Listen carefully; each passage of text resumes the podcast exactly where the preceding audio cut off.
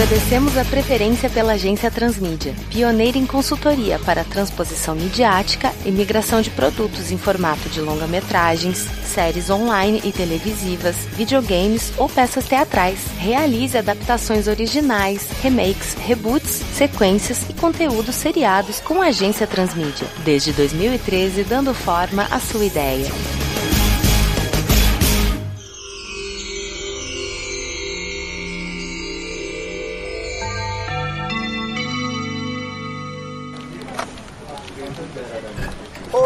Bom vocês? Bom dia, bom dia. Bom dia, seu Cláudio. Você, Cláudio. Vamos lá, vamos continuar os trabalhos, né? Que eu apresentei a origem dos cavaleiros lá. O pessoal está hiper empolgado. Cara. Opa. Gostaram muito e estão até puxando a orelha do Kurumada pra fazer. E- Olha aí, hein? Tomara que o Kurumada não fique muito triste com a gente, né? Bobear ele joga como filler, como universo alternativo. É, Pra depois ele dizer que inspirou a continuar um projeto que estava pausado pra ele continuar mais adiante, né? Exato, tipo Lost Canvas. pior que periga acontecer isso mesmo, mas vamos lá. A gente vai mostrar o nosso material que tá bem legal. Então, esse vai ser o segundo de três, né? Pois é, eu acredito que o que a gente vai apresentar hoje pro senhor vai abrir margem não pro senhor parar na próxima vinda aqui na Transmídia. Na verdade, o senhor vai acabar encomendando mais três com a gente, porque o universo que a gente iniciou em Hipotegonia tem um desenrolar interessante pra gente ir além em cada cavaleiro, pra gente se apegar a cada um deles e a gente fechar com um gran finale unindo tudo o que a gente vai trabalhar pro senhor. Lógico, a partir do momento que o senhor gosta do que a gente tem a apresentar a seguir. Bom, por enquanto vocês só estão acertando, já foram duas de dois.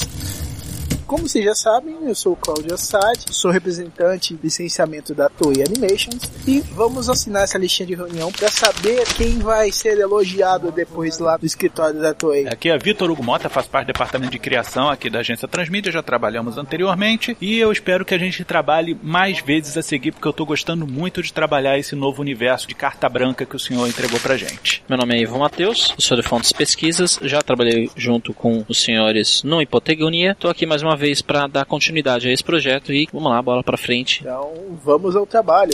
O que a gente apresentou anteriormente para o senhor em Hipotegonia, na verdade foi mais um glossário sobre os personagens em si. A história a gente não se aprofundou muito para a gente dar uma carta legal para o Kurumada se sentir confortável para trabalhar o roteiro ali dentro, trabalhar mais cada um deles e adequar isso ao universo que ele criou há tanto tempo e possa colaborar para que ele cresça ainda mais. Porém, apesar de ter feito a parte lá dos cavaleiros, falar dos seus golpes, de onde eles vêm, quais são as suas inspirações, agora a gente vai focar mais em seus lados emocionais, em seus lados dramáticos da vida. O que que os caracteriza como indivíduos únicos, além de suas armaduras e além de seus exércitos e nações. Só para colocar em linhas claras, a gente vai trazer mais ou menos um projeto do que foi a linha Gaiden do Lost Canvas, são 12 volumes, cada uma com uma história anterior da que se passa no Lost Canvas sobre cada cavaleiro de ouro. O que a gente vai apresentar aqui não são 12 histórias, a gente vai apresentar algumas histórias que reúnem alguns cavaleiros e vai te trazer pequenos assuntos, como eles lidavam no seu pessoal. É importante que a gente dê um espaço de interação entre esses cavaleiros, porque as suas casas dentro do santuário se tornaram verdadeiros partenons de suas operações de exército em si. Eles respondem a Atena, mestre do santuário, né, no caso a Nike, que é a irmã de Atena que a gente conversou anteriormente, né, tá ali junto prestando assessoria e proteção, mas também terem ali a sua base de montagem de planos, de como eles vão fazer suas missões através do planeta para fazer a justiça de Atena valer. Então, para que a gente não foque, ah, hoje falaremos de Ares, hoje falaremos de Touro, nem nada, a gente uniu certos núcleos para a gente melhorar essa dinâmica. Claro, tendo entre eles momentos de protagonismo mais para um e para outro. Seriam como side missions de grupos de cavaleiros de ouro e seus subalternos. Dentro do nosso planejamento, sim, a gente vai ter muitas histórias em que a gente vai falar sobre essas missões fora do santuário. Porém, é assim específico para a gente não perder logo de cara o cenário do santuário, que é muito envolvente. A gente vai fazer uma história que se passa totalmente dentro do santuário, num período em que, em teoria, não está acontecendo nada, sabe? Como se fosse apenas mais uma terça-feira. Como o Ayori atingindo os cabelos no Saga G. Realmente, ele pintava os cabelos para que não lembrassem do Ayorus. É basicamente isso, é um spin-off. Mas sem a tinta.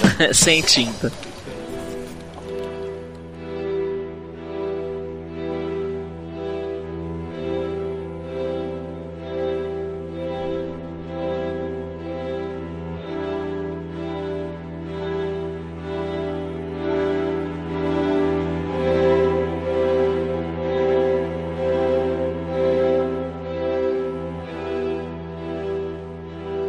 Vamos falar do senhor Nicolai de Aquário, um dos personagens que, entre eu e o Ivo, se tornou um queridão. Exatamente. Porque a gente gostou muito de desenvolver esse personagem, que ele gerou uma personalidade própria muito forte, uma condição de líder de exército muito presente, e ele é muito carismático, mesmo sendo um cara que impõe medo pela sua presença, porque é um cara grande, forte, parrudo, albino e russo ainda por cima, né? E antes de todo mundo ter medo de russos, né? Ele, na verdade, é a foto que aparece medo de russos, tá? O Nicolai. Ele que deu toda essa lenda dos russos. É, até porque no meio de Moscou estaria um pôster com uma foto de um urso, cuidado com os ursos quando for à floresta. Enquanto isso, na floresta estaria uma foto do Nicolai quando ele vier pra cá. Isso.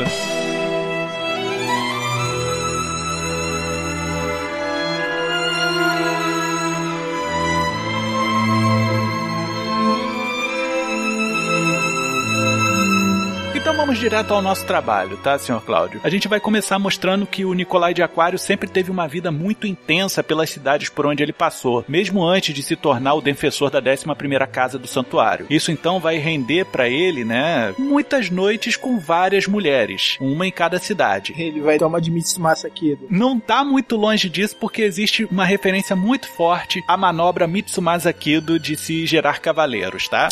Então o que acontece? Muitos vão achar que o Nikolai só bebe vodka porque é natural dos russos tomar a bebida quente, como se fosse água. Mas o Nikolai entorna o caneco, né, e faz de si mesmo um aquário para esquecer os assuntos que ele deixou para trás sem resolução. O Nikolai é literalmente uma bola de neve, parrudo, albino, cuja frieza em lidar com os seus problemas se acumulam, dando essa alcunha para ele. Ele forma uma bola de neve de assuntos não resolvidos. Que alguma hora eles têm que se resolver. São espólios de guerra que um dia vão cobrar o seu preço. Nada fica inacabado para sempre. Aí o Nicolai diz que é um espírito livre, né? Essa desculpinha de muita gente, que construir uma família seria fragilizar os próprios alicerces dele. E que ele é um peixe beta no aquário. Tá ótimo do jeito que tá. E se alguém entra ali nas suas águas, dá uma desequilibrada e a maré muda. Aí ele vai ter papo com outros cavaleiros. Por exemplo, com Enkai de Leão, que é cercado pelos seus filhos, né? Porque ele tem muitos desses filhos com as suas leoas guerreiras do seu exército, né? Ele diz pro Nicolai que tá perdendo a melhor forma de aquecer o seu coração sem precisar encher a cara. E que a casa de leão sempre vai estar tá cheia de vida enquanto houver os sorrisos das suas crianças lá dentro. Nossa, essa frase foi bonita. Aí a gente entra num outro personagem que também é muito carismático e a gente acaba entrando um pouco na história dele, né? Que é o Azuko de Câncer. Ele diz que lamenta que o Nikolai seja tão egoísta a ponto de se preocupar apenas com a sua própria vida e ser incapaz de se imaginar dedicando a uma outra vida. Ele fala sobre a sua grande motivação para ser um pescador de almas, né? Que o filho dele, o filho pequeno, morreu no instante que ele deixou de ser um samurai e se tornou um ronin dos mares. Mas o modo como seu filho veio a falecer o fizeram crer que poderia resgatar a sua alma com a sua gaiola mística de pesca de almas. E que se pudesse abrir mão de qualquer coisa por apenas mais um momento abraçando a criança, abraçando seu filho, ele não ia pensar duas vezes, abandonaria tudo. E depois dessa rápida explanação sobre o taciturno cavaleiro de câncer, que pouca gente sabe como é, o Aquário até pede desculpa, né? Mas é que ele acredita que nunca vai entender como pode se tornar mais forte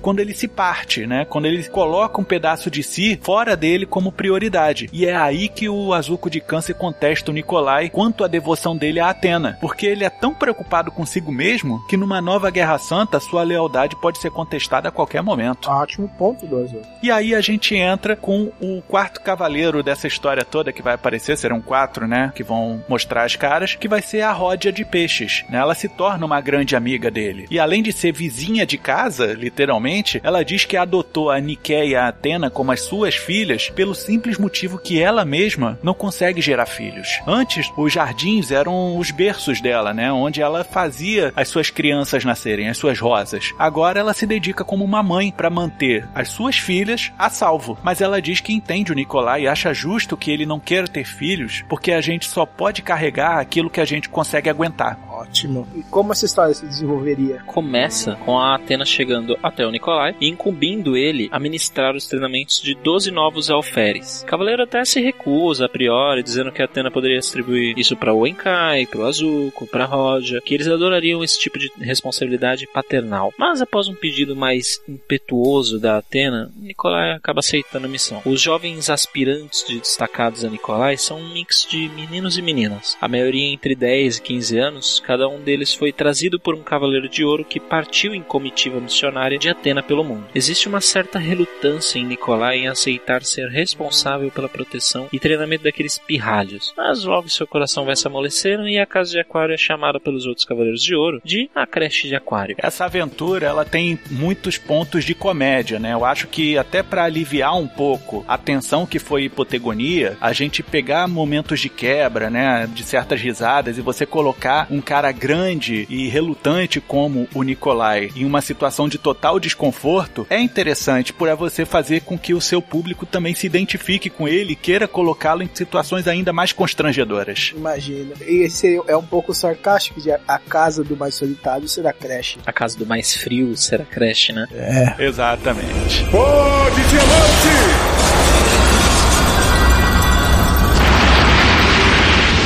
Dia o Nicolai salva um de seus alunos de atravessar a casa de peixes até o salão do mestre. Ele fica perdido no labirinto das rosas da roda e Nicolai se submete aos venenos das plantas para salvar o garoto. Quando o acha, ele percebe que o aluno estava com um hálito forte de vodka e ele se liga, né? Ele percebe que bebeu do seu jarro. Rod abre os atalhos entre seus jardins e diz que Nicolai, querendo ou não, acaba sendo responsável por aquelas crianças e que eles se inspiravam nele, né? Cria uma certa inspiração. Depois de prestar socorros ao seu discípulo, Nicolai se reúne com Rod que revela: ó, cada uma dessas crianças foi rastreada por Atena em vilarejos por onde o seu exército invernal passou antes de ser ungido pela armadura de Aquário. Ou seja, cada um daquelas crianças era um filho das mulheres com quem ele se relacionou no seu trajeto de batalha. Nossa, interessante. Então ele vai ser meio que nem o Cavaleiro de Leão, só que sem saber. Criando seus filhos sem saber que são eles. É, ele estava fazendo isso até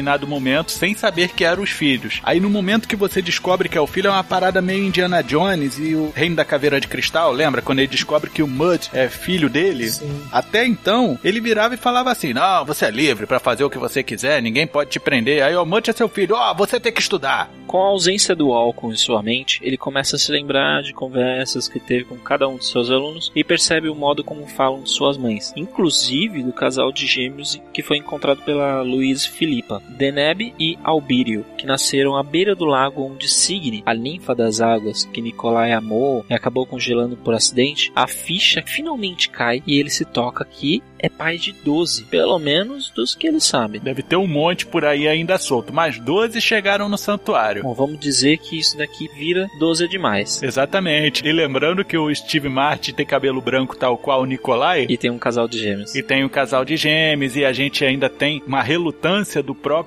Nicolai. Pode ter vários trejeitos físicos, né? Como o Steve Martin tem também. 12 é demais era a última referência que eu ia colocar para Nicolai.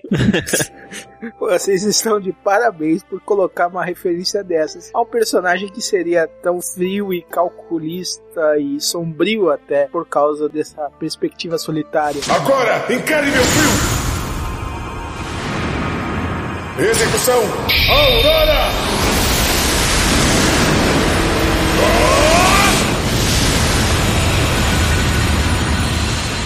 Percebendo quanto o álcool estava cegando para seus problemas de relacionamento pregressos, Nikolai decide abandonar a bebida e se torna um mestre mais assíduo, exigente e compreensivo. Uma parada ao estilo Arnold Schwarzenegger em um tiro no jardim da infância, mas não informa as crianças sobre a paternidade. Uma coisa de cada vez. Ótimo. Ele vai dar uma de Mestre Miyagi e não falar que é Mitsumasa Kido. Né? Quase isso. É, ele vai segurar a marimba até mesmo para que ele possa criar filhos fortes, porque no momento em que essas crianças souberem que ele é pai delas, elas vão exigir uma aliviação da barra, não é verdade? Dependendo do caso, sim, mas. São crianças de 10 a 15 anos e uma já bebe, então temos que tomar cuidado. Pra não mimá-las, né? Exatamente. Eu estava até achando que eles iam desenvolver alguma coisa meio mestre e discípulo, como o Vegeta e o Kiabi em Dragon Ball Super. Não é um problema, porque a gente tem aí 12 filhos. Ele pode ter determinadas posturas diferentes com cada filho. Ele pode pegar mais leve com uma filha, zelar pela pela alimentação de um filho que é mais gordinho, de repente, aí ó, tu não consegue desenvolver porque tu é gordinho, tu come demais, e o gordinho é forte pra caceta. Eu realmente gostei dessa referência do Vegeta com o Kiabi, é muito boa. O Vegeta, a primeira vez que ele vê o Kiabi, eles vão se enfrentar, ele vira e fala assim, ah, você não sabe o que é um Super Saiyajin? Não, no meu universo não, não tem isso. Oh, me ensina a me transformar em Super Saiyajin? Não. E ele começa a ofender o Kiabi, tirar sarro da cara dele, até que o Kiabi fica tanta raiva que ele explode e vira Super Saiyajin. Aí ele para a luta e fala assim, pronto, você aprendeu. Pera, você tava me explicando? É, de um certo modo. O, o Vegeta ensinou no bullying.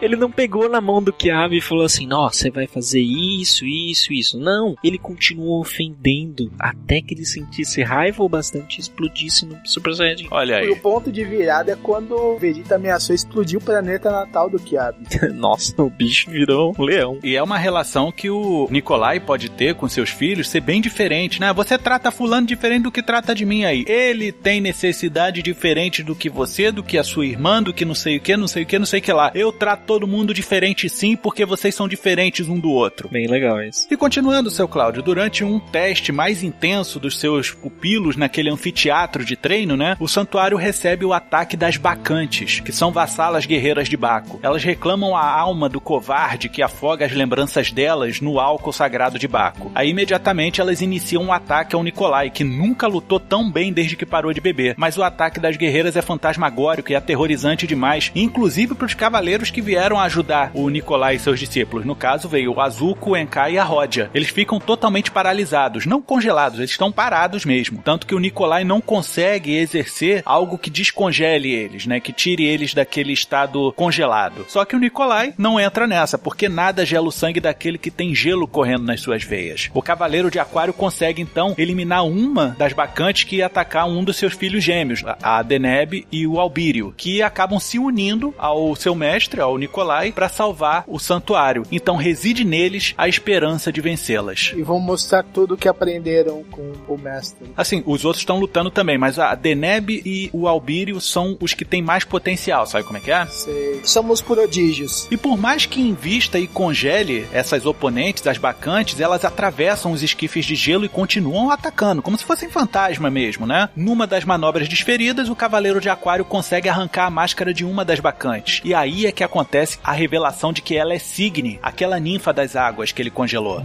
É revelado que todas as 12 bacantes, até aquela que morreu anteriormente, são na verdade as almas das mulheres que pariram os filhos do Nikolai e a ida delas ao santuário é para matar o Cavaleiro de Aquário porque quando ele cala as memórias delas no álcool, Baco se torna mais dono das almas delas, porque elas estão sendo esquecidas. Mesmo assim, os 12 não estão lá por motivos de só treinamento. porque Eles também não têm mais ninguém. Então. As mães morreram todas. Hum. E outra, a gente ainda tem o plus de que a gente não tá colocando um elemento divino aí no meio sem colocar uma guerra santa. Tem o Baco, sabe? Ele tem as guerreiras, que são as bacantes. E guerreiros também, a gente pode colocar bacantes como sendo um termo geral, mas aquelas 12 estão ali por motivos próprios e querendo se livrar da escravidão que Baco impôs a elas por conta da fraqueza que a falta de memória lhes atribui.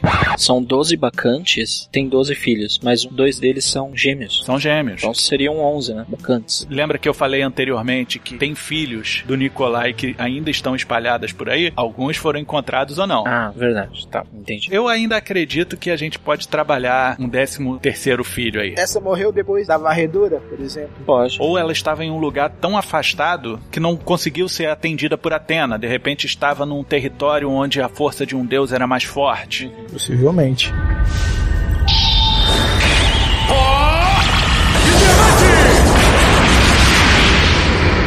E aí, em vista disso tudo, né, sabendo de como elas enfraqueciam, o Nikolai pede para que elas pensem um pouco, né, que elas percebam o quanto elas estão fortes ali. Isso mostra que ele parou de esquecê-las e que os filhos o ajudam a se lembrar delas. Todas as bacantes reconhecem seus filhos e Signe diz que não podem voltar ao reino de Baco, porque ele vai fazê-las eternamente prisioneiras se elas voltarem. Ainda mais porque elas fizeram um grande impasse diplomático, né? Elas desobedeceram ordens superiores. Como se eles tivessem tivessem zoado a casa do prefeito quando ela tá zoado o governador. Quando você coloca a culpa na Alerj, mas o problema é na Câmara. Isso. Aí vai acontecer que o Nikolai vai dizer que pode esconder 10 dessas bacantes nas 10 estrelas relevantes da constelação de Aquário, mas que não tem como ajudar a 11 primeira que vai sobrar. Aí a Signy aceita ser destruída para não entregar o destino das outras 10 bacantes pro Baco, né? Mas o Nikolai, a Deneb e o Albírio têm outro plano. Eles unem os seus cosmos e conseguem realizar uma manobra tripla chamada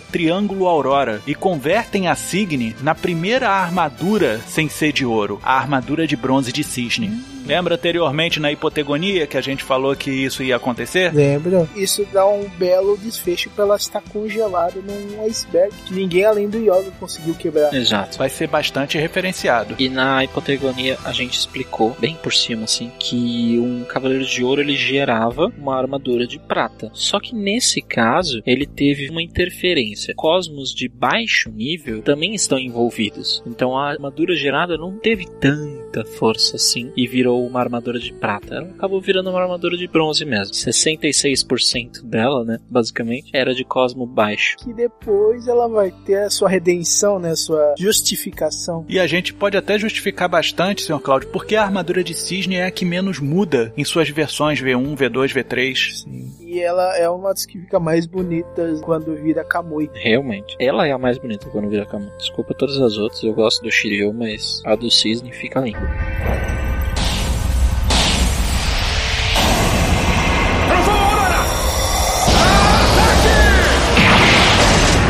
Nicolai, então, depois desse merdelê todo, tem que bater a real pra chefia, não é verdade? Sim. Teve os acontecimentos, todo mundo viu o que aconteceu e não deu em nada, né? Na verdade, o problema foi resolvido pelo cavaleiro da 11ª casa. Então o Nicolai vai lá reportar pra Atena que, um, as bacantes vieram ao santuário procurando encrenca e encontraram o que queriam no cavaleiro de aquário. Encrenca achada, encrenca resolvida. Dois, que ele só conseguiu derrotar todas as 12 com a ajuda dos seus discípulos de sangue gelado, Deneb e Albírio. Tem potencial nessas crianças. E que um destino digno e respeitoso foi dado àquelas almas, mas que ele assumiu os riscos de confinar uma delas em uma armadura de bronze. Ele estava à disposição do castigo de Atena. Então Atena diz que, mesmo tendo criado uma armadura quando isso não era permitido a mais ninguém a não ser ela mesma, Atena, o Nicolai demonstrou bravura, sabedoria, compaixão, coisas que ela não esperava desse cavaleiro, e que a invasão das bacantes serviu de aviso para eles, já que outros deuses estão montando a sua própria guarda. Talvez seja a hora dos Cavaleiros de Ouro darem início a um exército de prata e de bronze, mas em virtude dos fatos, a armadura de cisne deveria ser isolada, afastada dos olhos do Baco. Afinal de contas, existe um espírito de uma bacante ali dentro. O Nicolai não se interpõe a essa ordem de Atena e, pelo contrário, né, ele agradece pela oportunidade de ter conhecido e treinado os seus filhos, e que eles o fizeram notar que as lembranças não iam enfraquecer ele. Na verdade, essas lembranças tornam ele mais forte. Agora, o Nicolai ia ter todo o seu potencial explorado e que serviria a Atena para tudo que ela mandasse. Ele seria um cavaleiro então muito mais poderoso do que era antes. Essa começou com uma comédia e terminou de uma forma quase um conto épico, com uma lição de moral. A gente até ficou um pouco cabreiro de tirar esse elemento interessante do Nikolai, que é ele estar sempre bebendo vodka. Mas também é importante que se a gente for levar isso a um público infanto-juvenil e tudo mais, a gente mostrar o crescimento do personagem. Algo que ele achava que o deixava forte, na verdade, impedia ele de ficar mais forte, na verdade. Isso se torna uma jornada do próprio herói enquanto pessoa para se tornar uma pessoa e um guerreiro melhor. É, e se for analisar, isso leva muito à adolescência, né? Sim. Exatamente. E, e o que estava acontecendo era que o próprio Nicolai estava vivendo uma adolescência tardia. Sim.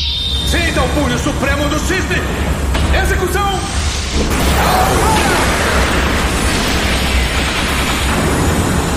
volta para casa de Aquário, o Nicolai encontra o Encai de Leão, o Azuco de Câncer e a Roja de Peixes, o esperando. O Cavaleiro de Aquário diz para Encai que agora entende a alegria do qual ele falava em relação a todos os seus filhos. Vira para Azuco e diz que ele deve ir até onde fosse necessário para poder mais uma vez abraçar o filho, mas valeria a pena. E, ao fim, ele diz para Roja que se ela quiser ser mãe dos filhos dele, a casa de Aquário sempre estará aberta para alguém que tem esse amor a dar, para essas crianças que perderam as mães de forma forma tão trágica. Não tô pedindo para você ser minha esposa, diz Nikolai, mas estou pedindo para que seja mãe delas. Por favor, tô precisando de ajuda. Esse seria um retorno à comédia, né? Sim, um fechamento mais cômico. É aquele finzinho mais leve, né? Na cena pós-créditos, a gente vê o Nikolai indo até o salão do Grande Mestre, que não é mais Niké, para comunicar que partirá em expedição missionária para a Sibéria, a mando de Atena, para esconder a armadura de bronze de Cisne. O Grande Mestre diz que não sabia do interesse de Atena em liberar a criação de um exército de prata e bronze, mas promete manter a jornada de Aquário em sigilo. O Nikolai chega em Sibéria, deposita a armadura de Cisne numa geleira e explode o seu cosmo de modo a confiná-la numa montanha de gelo, dizendo que dificilmente surgirá um cavaleiro com tamanha elegância e virtuosismo que possa romper aquele gelo e vestir a armadura no futuro. Um corte para o santuário mostra o grande mestre indo até a varanda de seu salão, tirando sua máscara e se revelando Leiurus Escorpião. Ele se sentiu motivado pela homenagem à amada feita por Nikolai e acredita que o 13 terceiro Cavaleiro de Ouro, que nunca chegou a ser ordenado, deveria ser homenageado com uma armadura que a representasse, sua esposa, a Serpentário. Mas isso é uma história pouco mais à frente. Realmente excelente. Tome isso!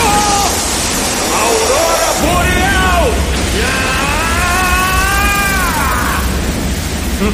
Aí existe agora toda uma máxima de que, pô, o que aconteceu com a Niké? O que que o Leiures de Escorpião está fazendo enquanto mestre do santuário? Que negócio é esse de 13 terceiro Cavaleiro de Ouro? E a gente até falou anteriormente sobre uma possível Cavaleiro de Prata ser o braço direito do Leiurus no seu exército da Tunísia, né? Que seria de cobra e tudo mais. A gente repensou isso aí dentro, vai aproveitar tudo que tá lá em hipotegonia, mas como a gente não fixou que existiam Cavaleiros de Prata naquela ocasião, a gente vai fazer uma releitura disso daí e vai te apresentar algo muito maneiro. Não na próxima vez e nem na outra, mas no desfecho disso daí tudo, a gente vai explicar todas as pontinhas que a gente vai deixar solta em cada um desses fillers e one-shots que valem a pena pra gente conhecer mais desses personagens que a gente criou para você e pra Toei. Excelente. Eu mal posso esperar pra eu ver o resto. A gente acabou de acender o pavio. Ele vai demorar um pouquinho para chegar lá na bomba, mas quando explodir, isso vai ser bonito. E lembrando, senhor Cláudio, que essas aventuras que a gente está narrando, inclusive essa daqui sobre Nicolai de Aquário, elas levam bastante tempo para acontecer. Existem passagens de tempo muito grandes, de anos, inclusive. Então, não pense que a substituição da Niké pelo Leiurus aconteceu de um dia para o outro. Não, aconteceram várias missões por aí e a gente vai entender isso com as outras aventuras. Vai mostrar que muita coisa está sendo empreendida em nome de Atena, muita coisa acontece no santuário e fora dele. Os guerreiros júniors conseguirem lutar, demora realmente muitos anos. Então, eu não esperei que fosse rápido, né? já que no final, dois dos discípulos de Aquário conseguiram criar uma armadura. Isso, acompanhá-la, né? Acompanhar o ritmo dele. Ex Tanto numa batalha quanto na confecção, entre aspas, da nova armadura. Exato. E por fim, a gente pensou em como batizar essa aventura para o senhor, senhor Cláudio. E eu acredito que no evento em que a gente está aqui nessa sala falando sobre esse assunto, dentro de quem acredita na astrologia e horóscopo em geral, estamos no período de quem é de Aquário. Então, é bem pontual, bem certeiro e é um marketing bem aplicado. E outra, falou-se muito há um tempo atrás sobre a era de Aquário. Então, por que não o Nicolai está vivendo a sua era de Aquário nesse episódio e assim a gente chama de Os Cavaleiros do Zodíaco, a Era de Aquário. Excelente. Ficou um nome bem chamativo, sugestivo e referenciável. Assim, a gente tenta apresentar da forma mais autorreferencial possível, tomando certas liberdades, como por exemplo, muitos podem de repente não achar lógico o cara esconder 10 espíritos das bacantes em estrelas mais brilhantes, mas a gente tem que lembrar que estrelas em vários pontos são ditas que eram antigos guerreiros que foram aos céus, ascenderam e enxergam a gente lá de cima. Então, esconda um fantasma atrás de cada uma dessas estrelas, eu acho que é natural e ainda mais que o próprio Nikolai conversa através de sua própria constelação. Ele é um representante dela, quase que um avatar de Aquário. Por que ele não teria esse poder? Exatamente. Ele é o representante da constelação. Sim, ele é o embaixador dela na Terra. Ou para Atena.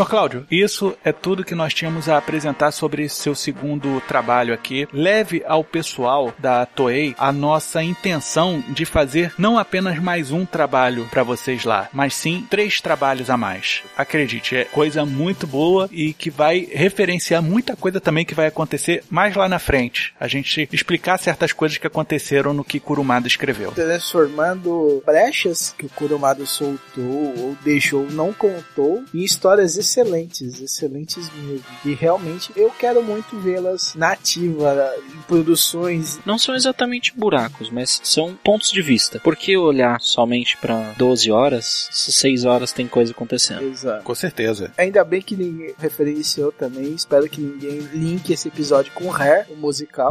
Só fui me tocar. Era de aquário agora enquanto você explicava. Aí eu parei e começou a tocar aquários na minha cabeça.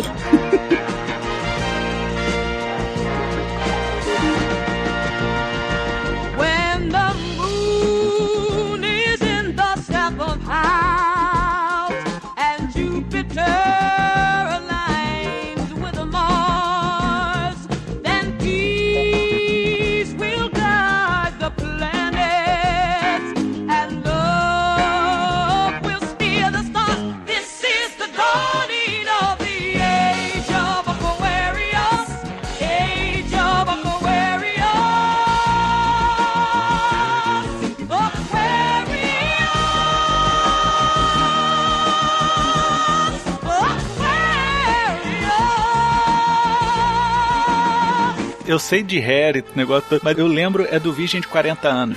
A cena pós-créditos. E no final a gente pode até fazer os créditos subindo, fazendo todos os personagens dançando junto com a Signe, né? Que ela era dançarina, né? E aí colocar o Age of Aquarius, todo mundo dançando, estilo Virgem de 40 anos. Ela dançando super de boa lá. Aí entra o Nikolai escorregando. Harmony and understanding, sympathy and trust abounding.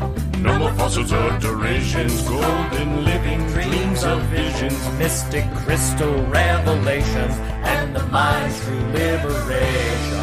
Aquarius.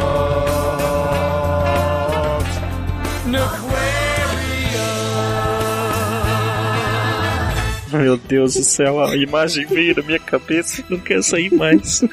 Agora imagina ele também, em vez de armadura de ouro, com a roupa toda colorida, né? O tie-dye. É um episódio que teve comédia muito presente. Seria um crédito subindo interessante, cara. E bem diferente do que a gente espera de Cavaleiros do Zodíaco. Com toda certeza.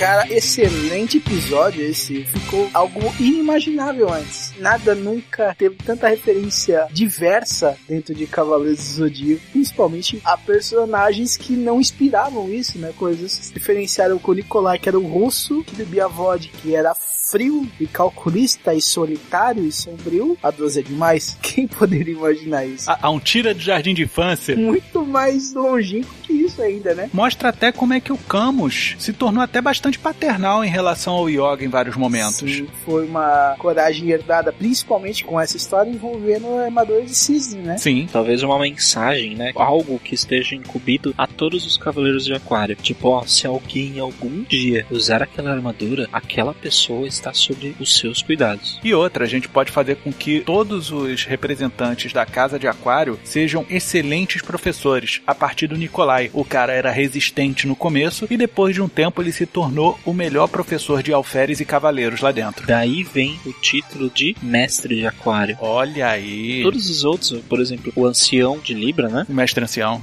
É porque ele é o mais velho entre todos eles. Por isso ele recebeu esse título. Agora, ser mestre de aquário é uma coisa própria. O grande mestre é uma outra coisa. Ser mestre de aquário é porque você teve a capacidade de vestir aquela armadura. Você tem um quê de mestre em si próprio. E o interessante é que esse título acaba passando pela casa, porque assim, mestre ancião, o pessoal lá no Lost Canvas chama mestre Doku, Exato. mestre Shion, né, mestre Hakurei, mestre Sage, ou coisa assim. Sempre estava atrelado ao nome, mas nunca a constelação, nunca a armadura em si. Então haveria um cerne de que aquário forma mestres. Exato. Gostei. Ele pode ser, a partir daí, também o tutor de novos Cavaleiros de Ouro, por exemplo. Eu vou levar essas obras pra Toei e vamos conseguir, vamos puxar até a orelha mais do Kurumada ainda, porque isso tem que sair. Bom, Sr. Cláudio, muito obrigado por estar aqui, né? Junto a vocês apresentando esse projeto que, como o Vitor disse, o Nikolai ganhou um espaço no nosso coração. Esse personagem carismático, assim, que no começo parecia ser esse urso malvado. No fim, ele só precisava de uns dois tapinhas nas costas e de um abraço forte. Mas muito legal trabalhar nesse projeto e espero que você possa levar ao Kurumada e fazer o velhinho entender o nosso lado e que a gente possa apresentar os novos projetos e segui-los com eles. Em nome do departamento de criação, eu posso dizer que eu estou muito feliz em fazer parte desse empreendimento. É um prazer, acima de tudo, porque eu gosto muito da obra Cavaleiros do Zodíaco, gosto da mitologia grega em si, a forma como a gente está montando desde hipotegonia, que o que a gente tem planejado para daqui adiante, inclusive um a gente quer apresentar na sua casa para que de repente alguém que esteja passando no corredor queira participar e ouvir conosco essa obra que a gente vai apresentar. E eu espero que o senhor tenha ficado empolgado tanto quanto a gente, porque esse projeto do Nikolai surgiu numa velocidade imensa, era orgânico. Hoje foi o Nikolai e um pouquinho do Enkai, Azuko e da Rodia, mas daqui adiante a gente vai fazer o senhor gostar de cada um dos outros oito cavaleiros que a gente vai apresentar. Mal posso esperar para ouvir sobre os outros oito cavaleiros. A única coisa que eu vou dizer que o Nikolai não fez bem em inspirar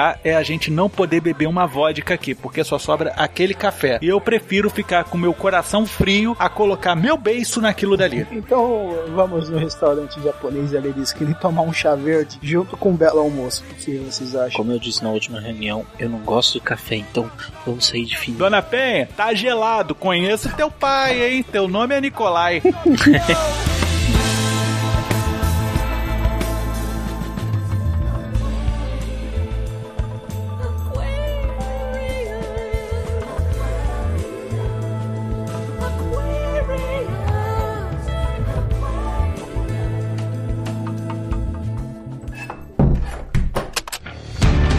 também dar forma à sua ideia com a Agência Transmídia. Basta enviar a sua intenção de adaptação, feedback ou sugestão para o e-mail contato@agenciatransmedia.com.br, pelo Twitter arroba ag underline transmídia, pelo facebook.com barra agência transmídia ou através de um comentário pelo site www.agenciatransmedia.com.br. Tão logo recebermos seu recado, entraremos em contato. A Agência Transmídia agradece a sua atenção. Tenha uma boa semana.